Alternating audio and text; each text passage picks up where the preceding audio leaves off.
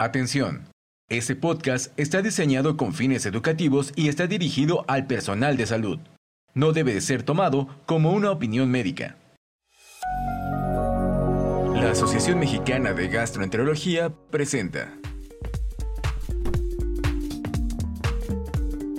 Gastroperlas AMG, conducido por el doctor Paulo César Gómez Castaños. Comenzamos. Hola, ¿qué tal? Sean bienvenidos a otra emisión de Gastroperlas AMG. Eh, en esta ocasión tendremos un tema bastante relevante y de actualidad que yo creo que todos como gastroenterólogos tenemos que estar familiarizados con él. Es algo que en, los, en la última década ha avanzado eh, a pasos muy grandes y para ello tenemos a dos expertos en, en este tema. Eh, les presento a, eh, primeramente al doctor Miguel Ángel Valdovinos. Él es profesor titular de gastroenterología por la UNAM. Es jefe del Laboratorio de Motilidad Gastrointestinal, director del Training Center México de la WGO Está adscrito al Departamento de Gastroenterología en el Instituto Nacional de Ciencias Médicas y Nutrición Salvador Subirán y es el actual presidente de la Asociación Mexicana de Neurogastroenterología y Mutilidad. Y también nos acompaña el doctor Eric Toro Monjarás, él es gastroenterólogo pediatra, está adscrito al Servicio de Gastroenterología del Instituto Nacional de Pediatría, es encargado de la Unidad de Motilidad y Fisiología Gastrointestinal y es candidato al Sistema Nacional de Investigadores.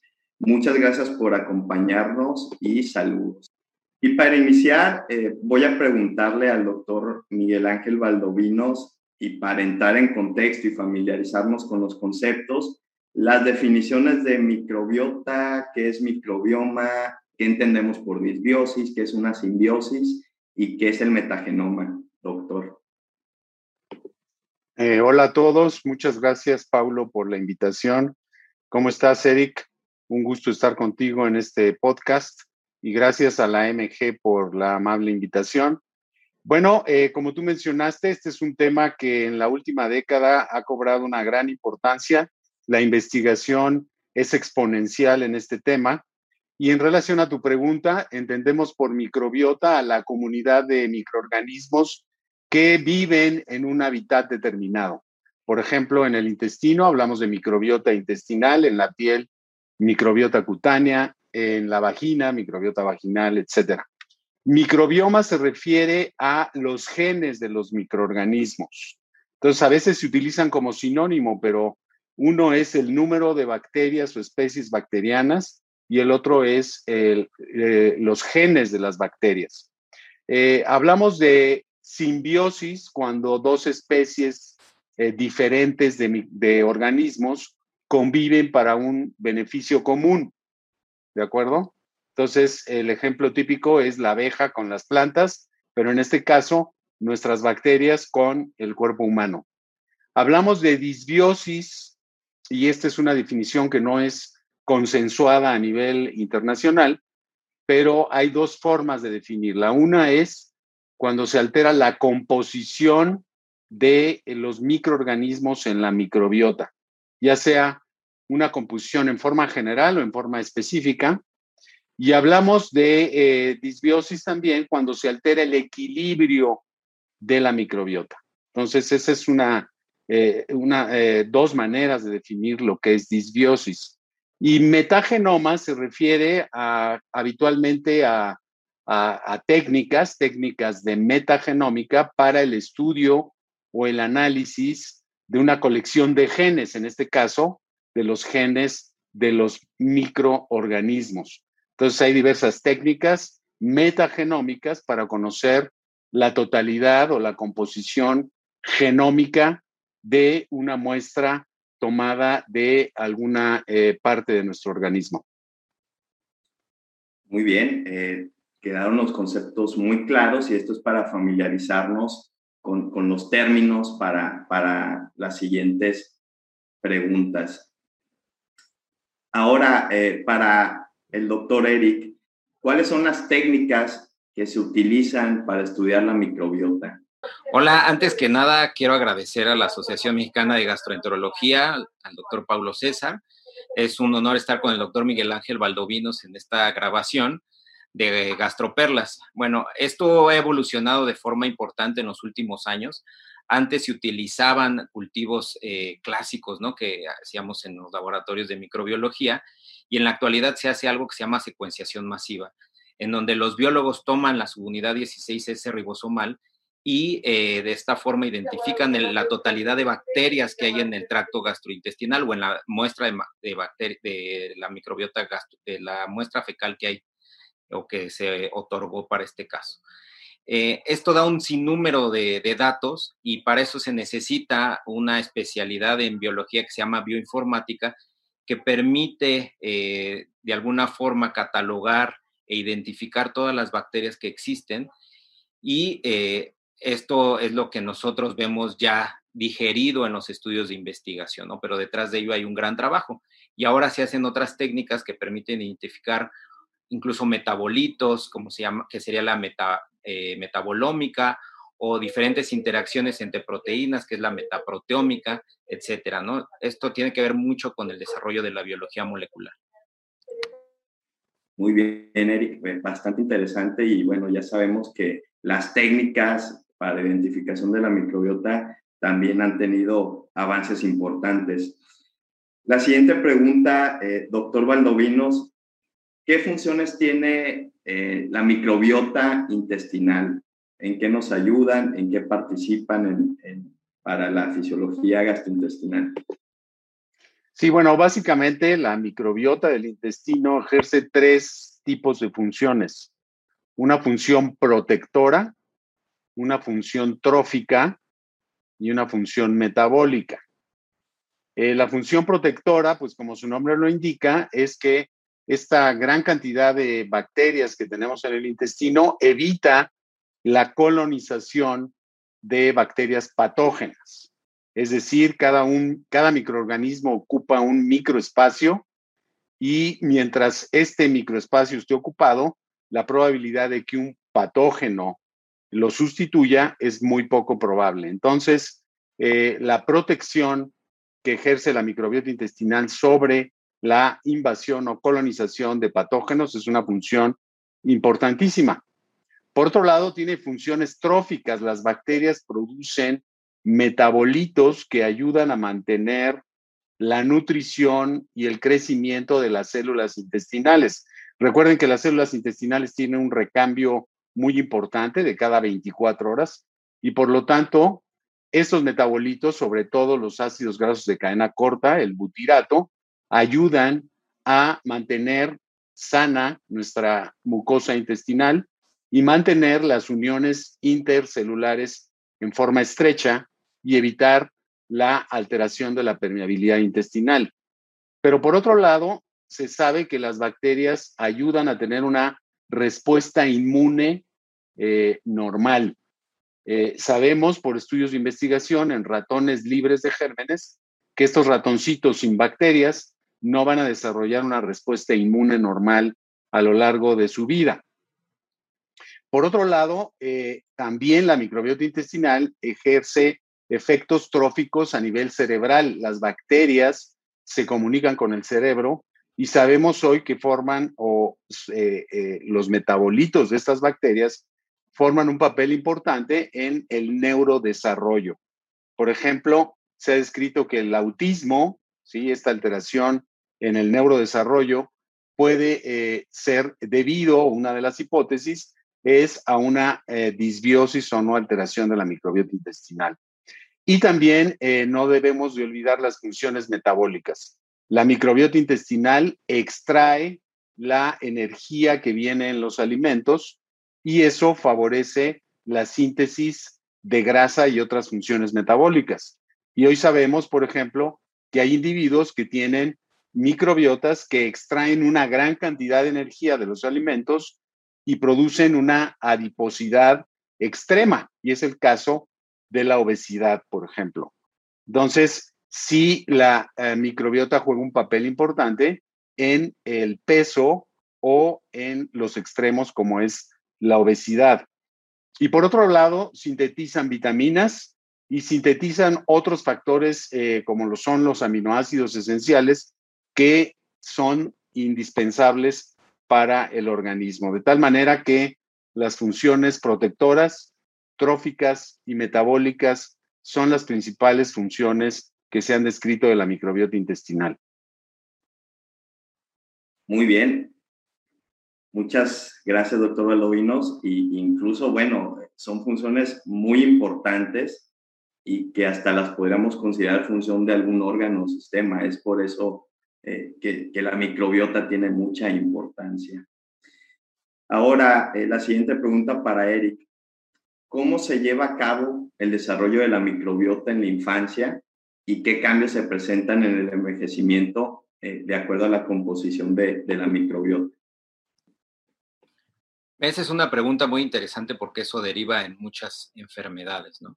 La microbiota gastrointestinal, en la actualidad existe la controversia si ya el bebé inútero tiene bacterias o al momento del nacimiento eh, se coloniza, ¿no? Esto ha cambiado y recientemente en, en un artículo nuevo otra vez se vuelve a plantear este paradigma de que el niño nace con el tracto gastrointestinal estéril y la vía de nacimiento es esencial para la colonización bacteriana. Entonces, el, nacimiento vía vaginal sería el ideal. Eh, y una vez que empieza a comer el niño, que pues es inmediatamente al nacer, eh, la lactancia materna, la leche materna, le da unas características particulares a la microbiota gastrointestinal. Aquí en este momento de la vida, el lactante debe tener una gran cantidad de bifidobacterias las bifidobacterias van a ser esenciales para la estimulación del sistema inmunológico y para permitir, digamos, el adecuado desarrollo de los enterocitos en el tracto gastrointestinal del bebé. Y a los seis meses, una vez que el bebé inicia la alimentación complementaria, la microbiota va a cambiar y va a tornarse más a lo que sucede o el ambiente que, que tiene un, en la microbiota gastrointestinal que tiene un adulto, en donde van a prevalecer eh, la, familia de los firmicutes y de los bacteroidetes. Entonces, aproximadamente al año de vida, ya que el niño está integrado a la dieta familiar, hay, algunos autores que hablan a los dos años de vida, pero esencialmente en, estos, este primer año de vida es donde se, se genera o se desarrolla la microbiota gastrointestinal que va a tener ese sujeto a lo largo de la vida conforme va creciendo, más o menos eh, se habla que entre la tercera y séptima década de la vida, la microbiota del, individuo en particular va, a ser estable. Y obviamente vamos a hablar más, eh, más adelante de ciertas cuestiones que tienen que ver con alteraciones a lo largo de la vida. Sin embargo, el, tema de, de la estabilidad se da hasta la vejez y hay ciertas enfermedades que alteran la microbiota gastrointestinal de forma importante. No sabemos si son causa o consecuencia, pero eh, por ejemplo, se ha determinado que el Alzheimer puede tener una asociación importante con la microbiota gastrointestinal y esto va a depender de cómo el sujeto se desarrolla a lo largo de la vida. Muy interesante los conceptos y, bueno, ya, ya conocemos que eh, lo comenta Eric, que la vía de nacimiento determina también el tipo de microbiota y, todo lo, que desarrollemos a lo largo de la vida influye directamente en la composición de, nuestra microbiota. Eh, la siguiente pregunta para el doctor Valdovinos, ¿qué impacto tiene el tipo de dieta en la composición de la microbiota intestinal? Bueno, eh, esta es una pregunta fundamental. Eh, sabemos que probablemente el componente más importante que determina o el factor más importante que determina la composición de la microbiota en un individuo es su dieta. Definitivamente, ya lo mencionó Eric, desde el nacimiento, los niños que ingieren eh, leche materna tendrán una microbiota más sana que aquellos que ingieren una eh, dieta a base de fórmulas lácteas. Entonces, eh, desde el nacimiento, entonces, lo que comemos determina la composición de nuestra microbiota. Y hoy en día sabemos que hay innumerables dietas que son muy populares entre la gente. Y entonces tenemos, por ejemplo, la dieta vegana o la dieta vegetariana. La dieta vegana o vegetariana, y hay estudios serios que eh, impacta sobre la composición de las bacterias. Y la dieta basada en plantas eh, parece ser que aumenta la diversidad de bacterias, es decir, favorece el crecimiento de bacterias benéficas y puede tener propiedades antiinflamatorias.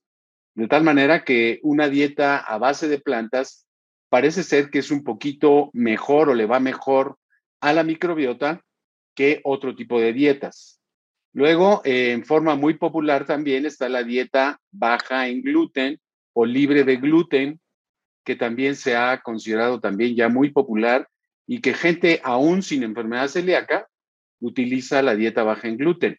Esta no es una dieta saludable. Esta es una dieta que eh, puede favorecer el crecimiento de patobiontes, de enterobacterias, o sea, bacterias que en condiciones específicas pueden causar enfermedad y disminuye la proporción de bacterias benéficas para el organismo. Entonces, la dieta baja en gluten solo la deben de hacer aquellos enfermos con enfermedad celíaca o en aquellos eh, casos que se ha denominado la eh, intolerancia al gluten no celíaco. La dieta cetogénica también es muy popular. La dieta cetogénica eh, también disminuye la diversidad bacteriana, pero favorece el crecimiento de bacterias que metabólicamente son favorables para el organismo, por ejemplo, la Kermansia mucinífila. Entonces, una dieta cetogénica parece ser que puede eh, alterar en forma importante la microbiota, pero hay un crecimiento de bacterias que son benéficas y por eso el beneficio metabólico de la dieta cetogénica con la reducción de peso, del hígado graso, niveles de colesterol, eh, resistencia a la insulina, etcétera. La dieta baja en FODMAPs es también muy popular hoy en día para los pacientes que tienen síndrome de intestino irritable y esta dieta se ha observado que también impacta negativamente la microbiota intestinal, es decir, reduce el porcentaje de bifidobacterias, de ruminococcus, etcétera, y también disminuye bacterias benéficas desde el punto de vista metabólico como la Kermansia mucinífila. Por eso la dieta baja en FODMAP solo se debe utilizar máximo por seis semanas. Y bueno, tenemos la dieta mediterránea que parece ser en los estudios eh, eh, eh, eh, de investigación en donde se ha investigado cuál es eh, la composición de bacterias en sujetos que consumen una dieta vegetariana comparado con otro tipo de dietas, parece ser que esta dieta, perdón, dieta mediterránea, esta dieta favorece el crecimiento de bacterias benéficas, de bifidobacterias, etcétera, y por el contrario, disminuye la, la, cantidad de patobiontes como son las enterobacterias y tienen efecto antiinflamatorio. Esta composición de bacterias parece ser que tiene un efecto antiinflamatorio por la proliferación de estas bacterias antiinflamatorias, como es el caso de Fecalobacterium prausnitzi. De tal manera que el mensaje es muy importante. Nuestra dieta determina de manera muy importante la composición de nuestra microbiota. Y se ha observado que los cambios en la microbiota pueden ser tan rápidos como en 24 horas. Es decir, que si yo que vivo en la Ciudad de México me voy a Sinaloa, donde está el doctor Paulo, y me como eh, eh, una dieta sinaloense, a las 24 horas se va a cambiar mi microbiota. O sea, eso está completamente demostrado. Entonces, el mensaje aquí es, hay que tener una dieta lo más saludable posible y parece ser que la dieta mediterránea es la mejor de todas las que he mencionado. Y no olvidar también que los aditivos a la dieta juegan un papel importante. Por ejemplo, los eh, edulcorantes. Se ha visto que los edulcorantes alteran también la composición eh, de la microbiota intestinal y no en forma benéfica. Los eh, emulsificantes que se utilizan mucho para la elaboración de pasteles, yogurts, etcétera, reducen el moco de la, de la barrera intestinal y eso altera significativamente la respuesta inflamatoria de la pared intestinal en relación con la microbiota que está más cercana o más en contacto con la pared intestinal. Entonces, eh, los aditivos también son un aspecto importante que no hay que descuidar en nuestra dieta. Puntos muy interesantes y, pues bueno, sabemos el impacto de los diferentes tipos de dieta en la microbiota intestinal. Eh, Eric, eh, ¿cuáles son los mecanismos por los que se puede dar la disbiosis y qué consecuencias puede tener esta disbiosis en la salud? Sí, bueno, como comentó anteriormente el doctor Valdovinos, la disbiosis es eh, un concepto que, que, puede referirse a una pérdida de la diversidad, ¿no? un desequilibrio ecológico en nuestra microbiota gastrointestinal. ¿Por qué mecanismo se da? Bueno, puede ser, como mencioné hace un momento, desde el, desde el nacimiento. ¿no? El niño que nace vía cesárea ya va a tener una microbiota gastrointestinal diferente, por lo tanto va a tener una disbiosis. Lo mismo el niño que consume una fórmula, a diferencia del niño que consume leche materna. Entonces, eh, esos son dos de los principales eh, factores iniciales que pueden llevar a una disbiosis. Más adelante en la vida, eh, como acaba de comentar el doctor Valdovinos, una dieta mala, digamos, va a alterar la microbiota gastrointestinal, sobre todo una dieta baja en fibra, va, va, a modificar esta microbiota gastrointestinal y va a llevar a una pérdida de la diversidad microbiana. El uso de antibióticos, que muchas veces se dan desde el primer año de vida y se sigue así mientras el niño puede estar en la guardería, etcétera, pueden consumir a veces tres, cuatro ciclos de, ciclos de antibióticos eh, en un año, pues eso va alterando y, provocando disbiosis, provocando una pérdida de la diversidad de la microbiota. Y ya más adelante en, la vida, pues también una ciudad contaminada eh, altera la microbiota gastrointestinal. Eh, una, el uso de antibióticos, como comenté anteriormente, pero también el uso de otros fármacos como los analgésicos no inflamatorios no esteroideos que también se consumen eh, en una alta proporción de, pacientes como autoprescripción y la falta de ejercicio físico. Todo eso va sumando para que el, para que el sujeto vaya perdiendo esta diversidad en, en las bacterias en el tracto gastrointestinal y por lo tanto tenga las consecuencias, que son básicamente eh, un estado inflamatorio crónico que puede llevar a diferentes enfermedades, desde trastornos funcionales gastrointestinales en el lactante, como puede ser el cólico, pasando por trastornos funcionales en el adolescente, como el dolor abdominal o el síndrome intestino irritable, o en el adulto también, intestino irritable, dispepsia, constipación, o hasta enfermedades un poco más digamos, graves, como puede ser las alergias alimentarias, enfermedad inflamatoria intestinal, obesidad, y si nos vamos más adelante en la vida, enfermedades eh, neurodegenerativas. Ahora tenemos una epidemia de ansiedad y depresión en adolescentes, y esto en parte se debe a esta disbiosis intestinal que ocurre desde el nacimiento, probablemente. Entonces, también las enfermedades como la ansiedad y la depresión pueden ser consecuencia de esta disbiosis que sucede desde el nacimiento. Muy bien. Eh, puntos muy interesantes, comenta Erika, acerca de, de la disbiosis y, y, creo que están implicadas en, en, varias o muchas de las enfermedades que, que tratamos como gastroenterólogos.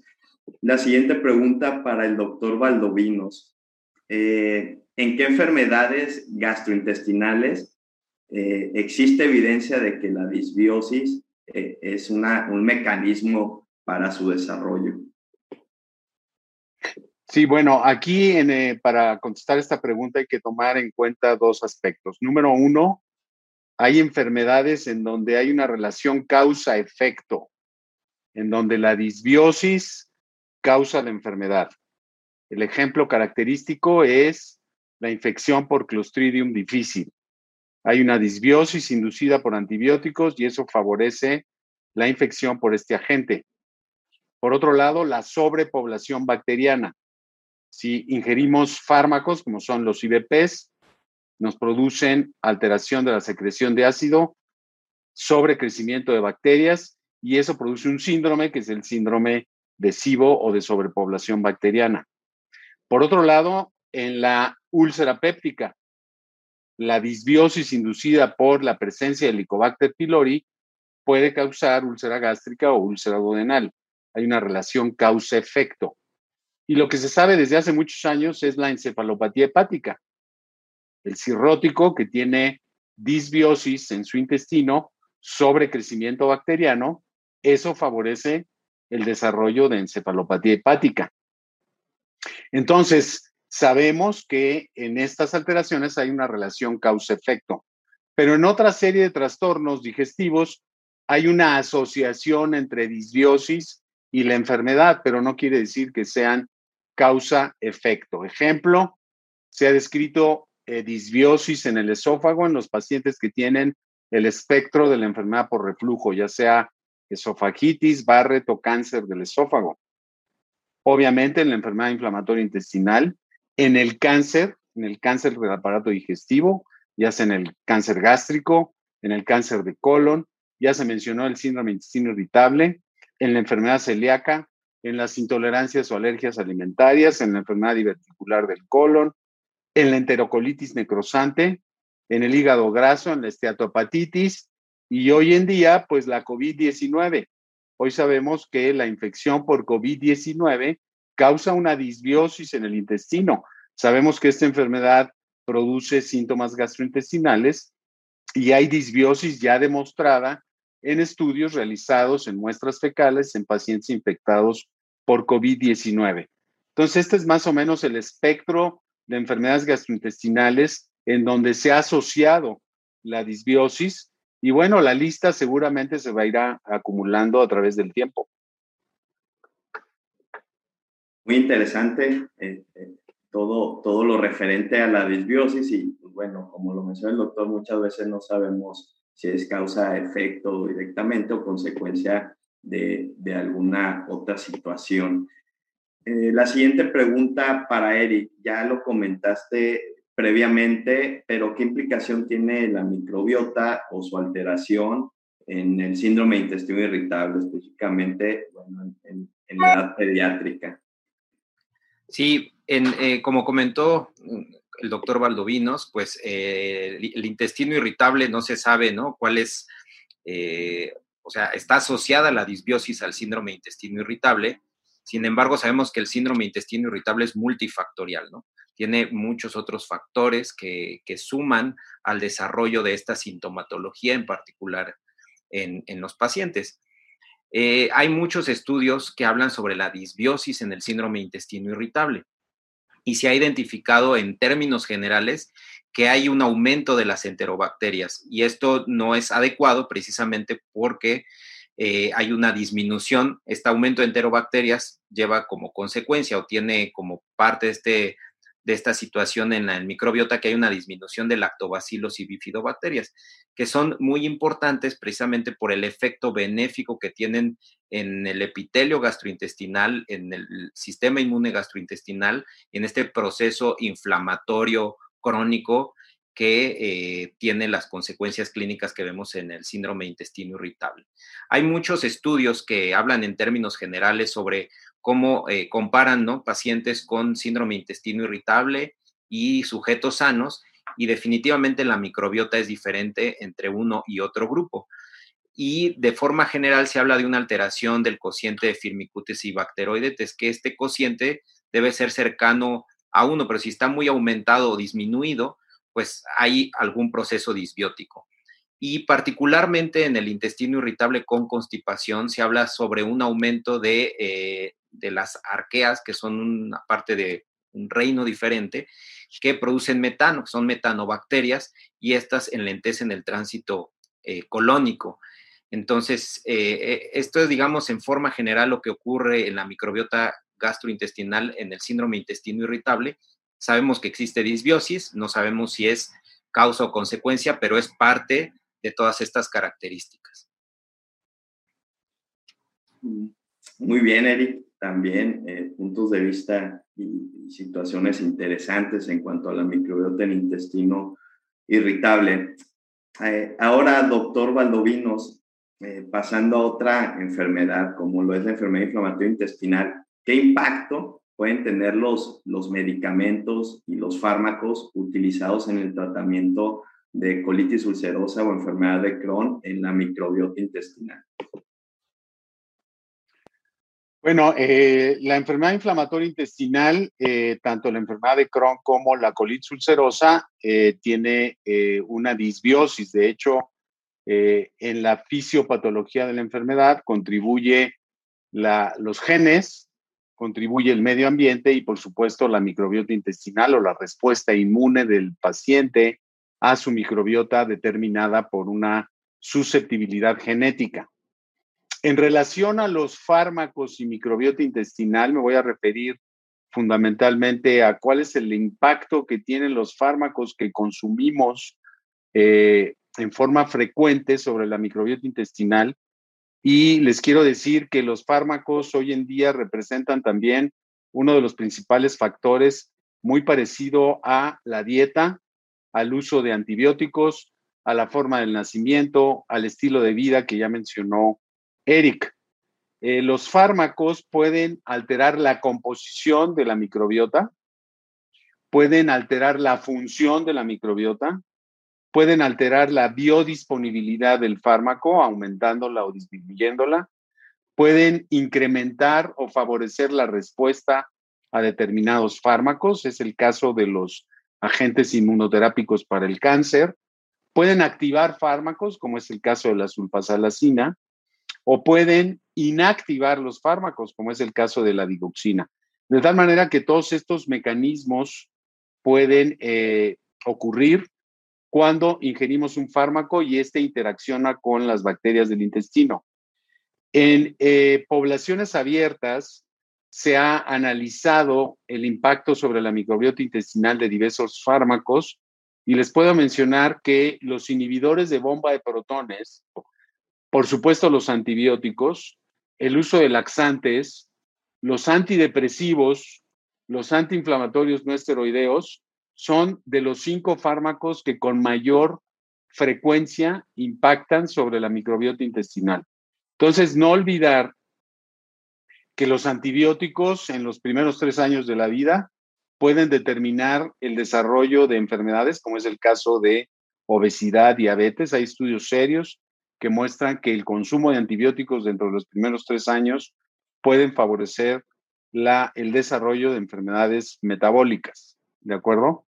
Entonces, eh, es muy importante que tomemos en cuenta eh, eh, la interacción de fármacos con la microbiota y viceversa, y esto tiene una gran importancia en los pacientes de edad ya avanzada, en donde la polifarmacia es frecuente. Y entonces son pacientes que consumen antihipertensivos, antidiabéticos, antidepresivos y además se les da un inhibidor de bomba de protones para proteger la mucosa intestinal. Hay que tener mucho cuidado porque esto verdaderamente contribuye a que el adulto en edad avanzada pueda tener un colapso de la microbiota y tener eh, factores que, que lo predisponen a, a otros padecimientos, ¿no? Bien, eh, puntos muy importantes eh, que, se, que toca el doctor Balovinos. Sobre todo hay que tener en cuenta o ser muy cuidadosos cuando vamos a prescribir algún medicamento en prescribirlo o recetarlo cuando sea realmente necesario por el impacto que puede generar en el paciente. Eh, Eric, ¿qué, ¿qué hay o, qué evidencia existe acerca de la disbiosis en la diarrea aguda y en la diarrea asociada a antibióticos? Sí, eh, bueno, en, diarrea aguda eh, existen pocos estudios, a pesar de que es quizá la patología que con mayor frecuencia veamos como pediatras, igual que las infecciones de vías respiratorias, hay poca evidencia sobre la disbiosis que ocurre en la diarrea aguda. Curiosamente, acabamos de publicar un artículo aquí en el instituto sobre diarrea y microbiota gastrointestinal en niños mexicanos. Y efectivamente hay disbiosis, hay una pérdida de la diversidad eh, de la microbiota, hay una disminución de Fecalibacterium y otras especies como Roseburia, y hay un aumento de especies patógenas. Y después de 15 días eh, eh, se tomó otra muestra para medir la microbiota gastrointestinal y observamos que había una recuperación. Es importante mencionar que a un grupo se le dio un probiótico en particular, con lo que hubo una mejor, digamos, recuperación de esta microbiota gastrointestinal comparado a los niños que no se les dio. Y esto es importante porque puede ser el gatillo, quizá más adelante en la vida, pero sí sabemos que hay síndrome intestino irritable postinfeccioso y que tiene que ver mucho con esta disbiosis inicial que provocan tanto virus como bacterias. Entonces, definitivamente en la diarrea aguda hay disbiosis y más aún en la diarrea asociada a antibióticos. En la diarrea asociada a antibióticos es donde más disbiosis hay. Como decía hace un momento el doctor Valdovinos, es eh, la enfermedad clásica en donde se demuestra la causa-efecto de una alteración en la microbiota gastrointestinal y una enfermedad, que puede ser la infección por Clostridium difficile. Entonces, el, antibiótico como tal, pues por su nombre es antibiota, altera la microbiota gastrointestinal y cualquier tipo de antibiótico en mayor o menor medida altera la microbiota gastrointestinal. Y este efecto se puede ver incluso eh, por años, ¿no? Hay estudios que han evaluado el efecto que tiene un antibiótico eh, a corto, a mediano y a largo plazo y se siguen los pacientes y después de un año siguen con este efecto del antibiótico sobre la microbiota gastrointestinal. Por lo tanto, quizás sea la disbiosis más evidente, digamos, o la que tiene mayores consecuencias, eh, insisto, a corto, a mediano y a largo plazo. Muy bien, Eric. Eh, y bueno, referente a esto, tener en cuenta que actualmente y sobre todo en épocas de pandemia hay una prescripción inadecuada de antibióticos y que esto tiene un efecto negativo e impacta la salud y calidad de vida de, los individuos y hay que estar atentos a ello. Eh, ahora, doctor Valdovinos, ya había comentado eh, eh, algo sobre infección por clostridioides difícil. ¿Qué papel tiene, tiene la disbiosis en la infección por clostridioides? Bueno, como les mencioné, pues es la causa, la disbiosis, de que se adquiera la infección por esta bacteria. Entonces, eh, lo que se ha visto es que existen factores de riesgo, ¿no? Como es el uso de antibióticos de amplio espectro, el uso de inhibidores de bomba de protones, la presencia de cirugía gástrica, de enfermedad inflamatoria, edad avanzada, hospitalización. Todos estos son factores que predisponen al desarrollo de una disbiosis y eso permite que el individuo esté en contacto con las esporas de clostridioides difícil y adquirir la infección y las consecuencias, que es una diarrea, eh, generalmente de más de tres evacuaciones al día, y el caso extremo, una colitis pseudomembranosa. Eh, se ha observado que a medida de que la diversidad bacteriana se va disminuyendo en el intestino, la posibilidad de tener infección grave por clostridioides o bien de tener recurrencias de la infección es mucho mayor. De tal manera que la disbiosis o la gravedad de la disbiosis, en este caso, el, el impacto que se tiene eh, eh, con el uso de antibióticos y de estos factores que mencioné en reducir la diversidad de bacterias, hace que la infección sea más grave o que pueda ser recurrente. Definitivamente existe un papel importante de la disbiosis en esta infección.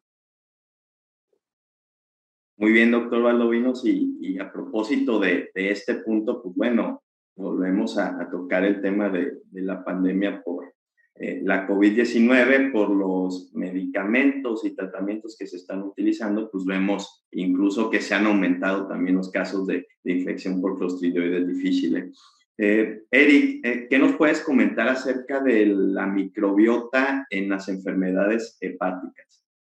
Bueno, como comentaba hace un momento el doctor Valdovinos, eh, el hígado y, la microbiota tienen una relación importante, ¿no? Específicamente en la encefalopatía hepática. Pero hay muchas otras enfermedades hepáticas en donde se ha demostrado esta disbiosis intestinal, ¿no? Como hemos comentado de forma repetida, eh, no sabemos si es causa o consecuencia, sin embargo, existe una alteración en la microbiota gastrointestinal en diferentes enfermedades hepáticas. Incluso se ha acuñado el término de eje eh, hígado-intestino, en donde existe una comunicación bidireccional entre estos dos órganos lo que promueve eh, en ciertas enfermedades hepáticas que se prolongue o se perpetúa la enfermedad.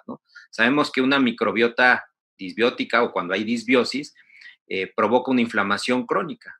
Entonces, eh, la inflamación crónica se da a través del, sobre todo del sistema inmune innato, en donde eh, las bacterias alteradas mandan señales erróneas al sistema inmune, lo que provoca un aumento de citocinas proinflamatorias.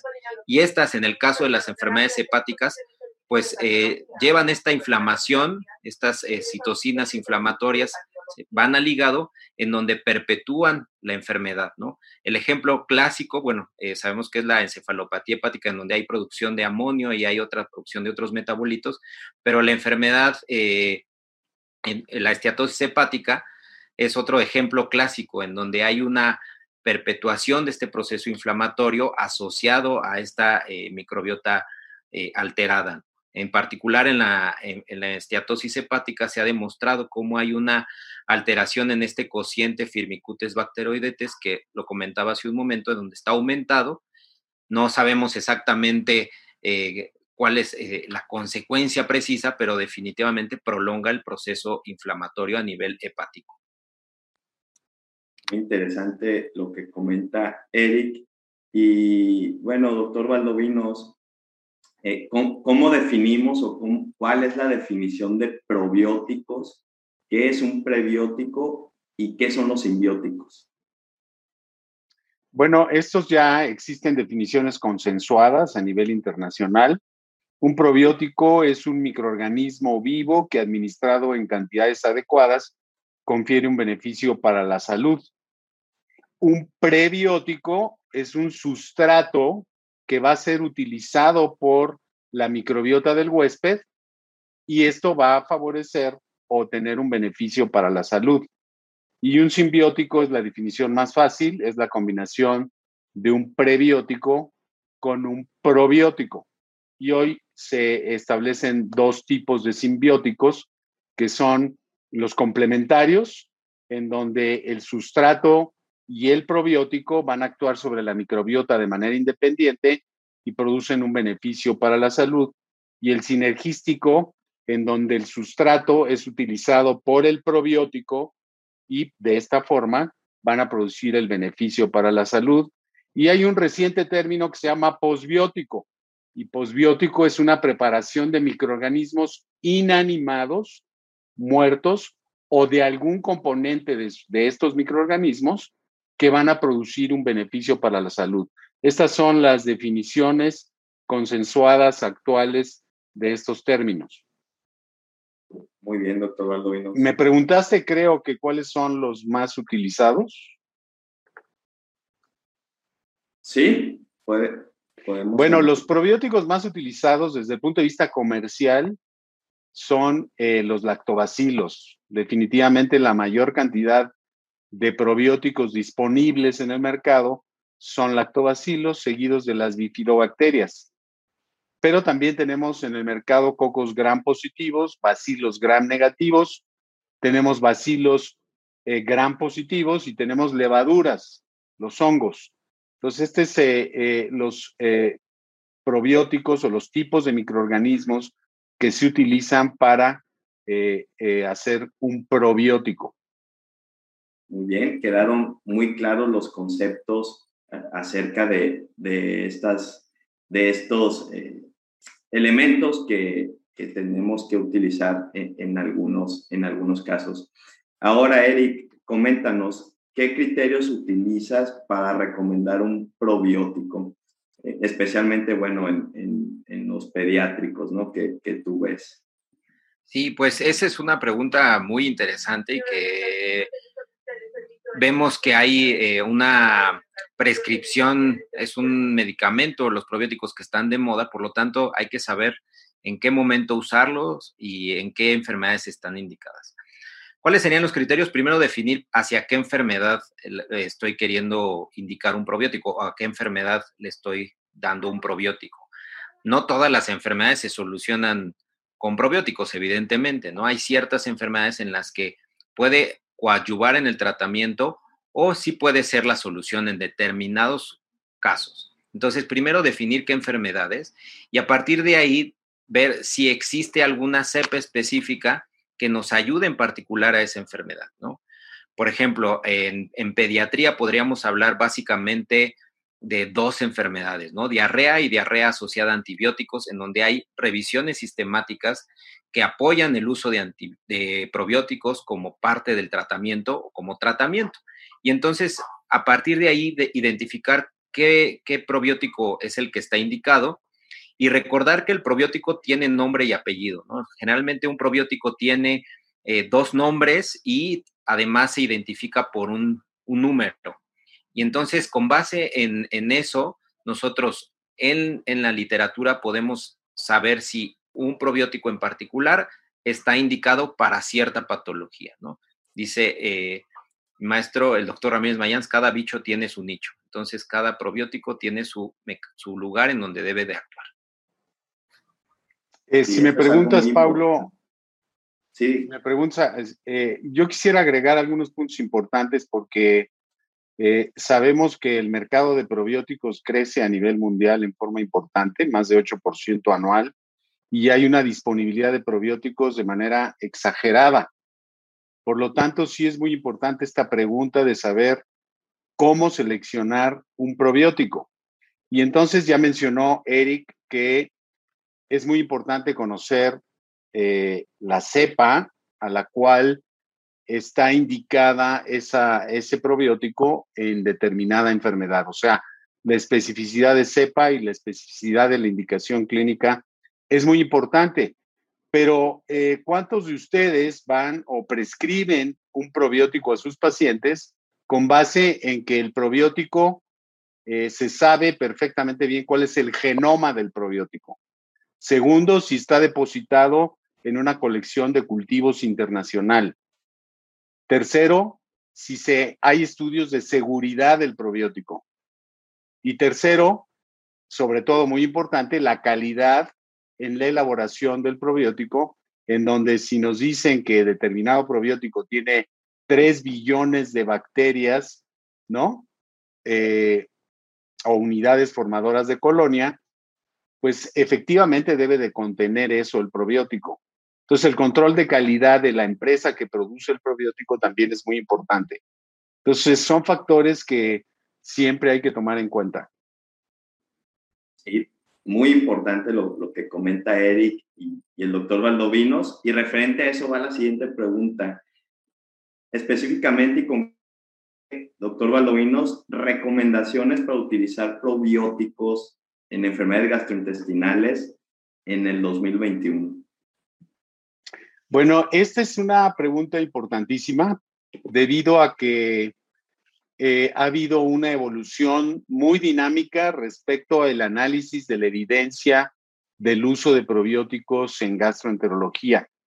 Y precisamente en los últimos dos o tres años se han eh, actualizado las recomendaciones para el uso de probióticos en base a la evidencia de estudios de investigación de alta calidad.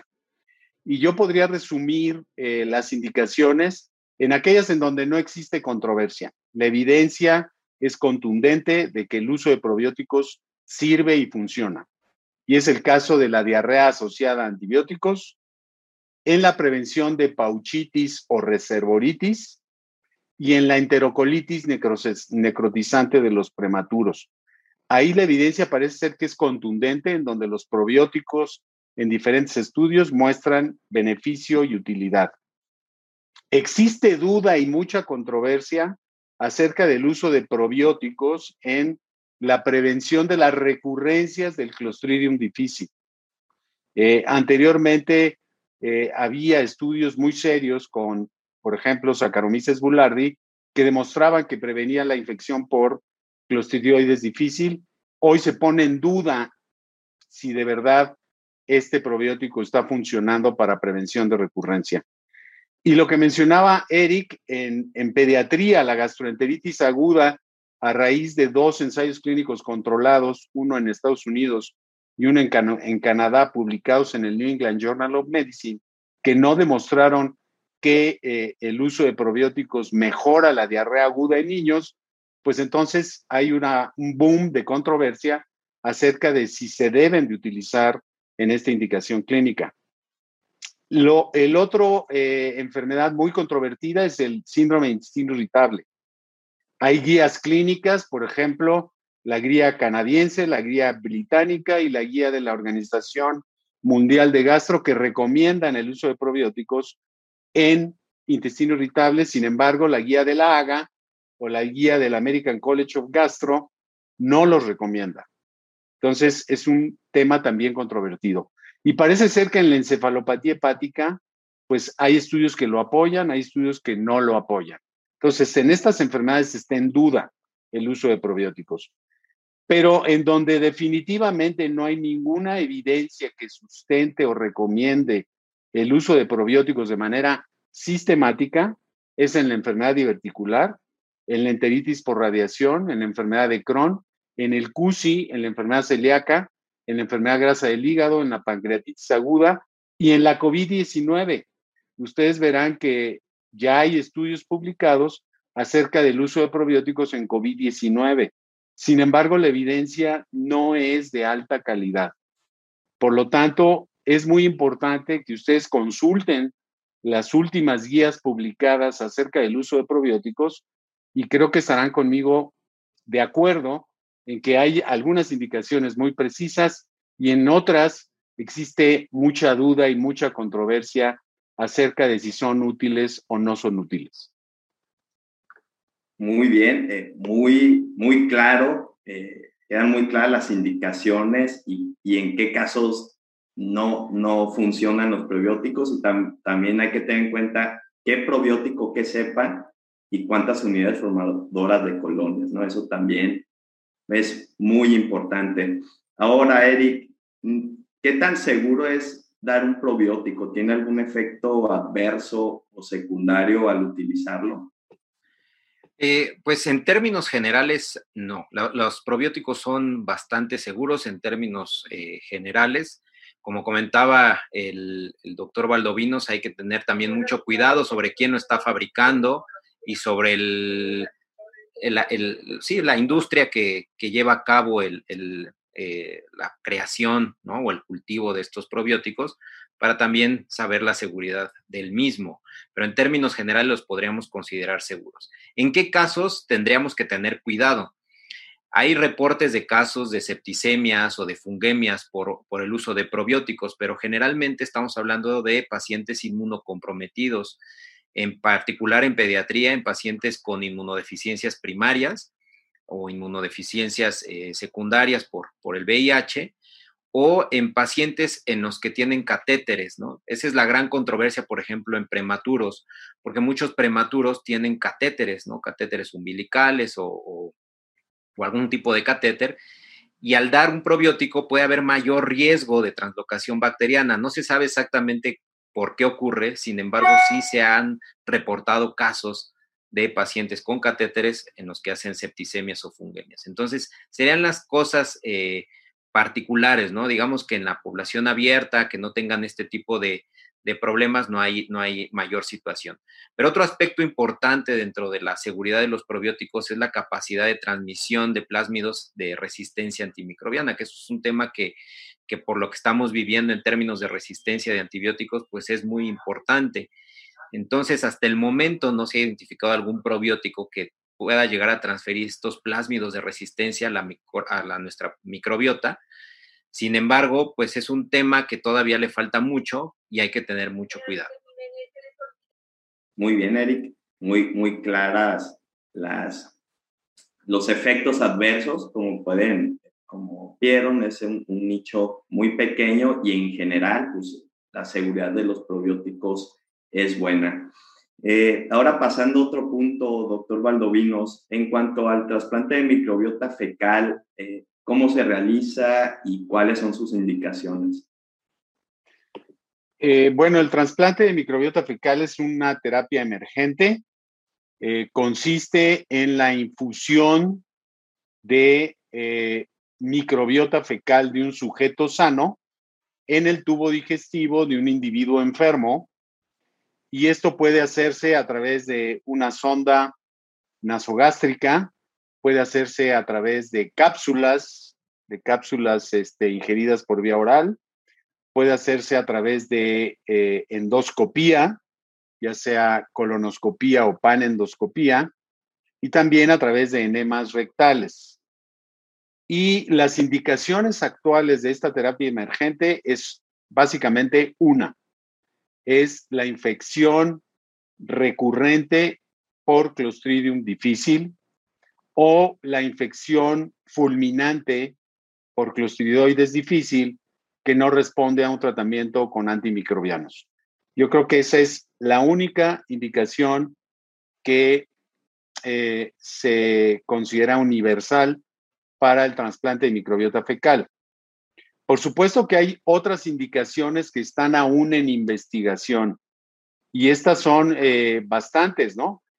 Eh, hay ensayos clínicos controlados en colitis ulcerosa, en el síndrome de intestino irritable, en hepatitis alcohólica, en cirrosis hepática con encefalopatía, en donde los resultados aún son controversiales.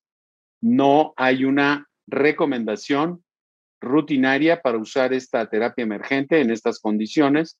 Y por supuesto que hay series de casos del uso de trasplante en enfermedad de Crohn, en colitis colagenosa, en el estreñimiento, en gastroenteritis eosinofílica, en la pseudoobstrucción intestinal, en la acidosis láctica del intestino corto en pediatría.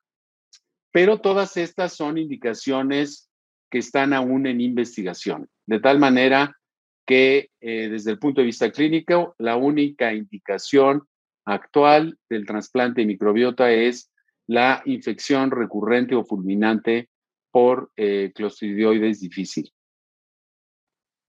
Muy bien, eh, hemos finalizado las preguntas. Ahora para finalizar, doctor Valdovino, sus puntos claves acerca del tema que platicamos hoy. Bueno, el punto, el mensaje clave es eh, la microbiota es un super órgano que eh, ofrece múltiples funciones benéficas para la salud y por lo tanto requiere de un cuidado eh, permanente con medidas como un estilo de vida saludable, una dieta apropiada, evitar el uso de fármacos en forma innecesaria, la polifarmacia, etcétera. Y por otro lado, podemos manipular la microbiota intestinal, ya sea con dietas específicas, el caso de la dieta baja en FODMAPs en síndrome intestino irritable, o con el uso de probióticos, prebióticos, simbióticos en eh, las indicaciones que ya mencionamos. Estas indicaciones deben de ser precisas para eh, probióticos eh, cepa específico y que se hayan ensayado en estudios clínicos controlados de alta calidad. No usar de forma indiscriminada los probióticos para todas las enfermedades. Eh, eso es un error y solamente contribuye a eh, la falla terapéutica y a elevar los costos del tratamiento. El trasplante de microbiota fecal es una terapia muy segura y muy útil, pero solo en la recurrencia de infección por clostridioides difícil. Muchas gracias, doctor Valdovinos. Eh, Eric, tus gastroperlas, tus puntos claves para, para este tema. Sí, bueno, yo ya comentó ampliamente, yo creo que en resumen el doctor Valdovinos, eh, hablaría específicamente en pediatría de tratar de, en la medida de lo posible, llevar una buena alimentación en la madre, desde antes de que nazca el, bebé. Tratar en la medida de lo posible también, eso depende mucho de los ginecólogos, pero que haya partos, ¿no? Para la colonización bacteriana adecuada. Y en caso de que no se pueda, fomentar la lactancia materna. Entonces, la lactancia materna va a ser fundamental para la salud de la microbiota gastrointestinal en los primeros días y los primeros meses de vida, pero también a largo plazo. La lactancia materna eh, es uno de los principales factores que nos van a dar este core, este corazón de la microbiota gastrointestinal que se va a mantener a lo largo de la vida.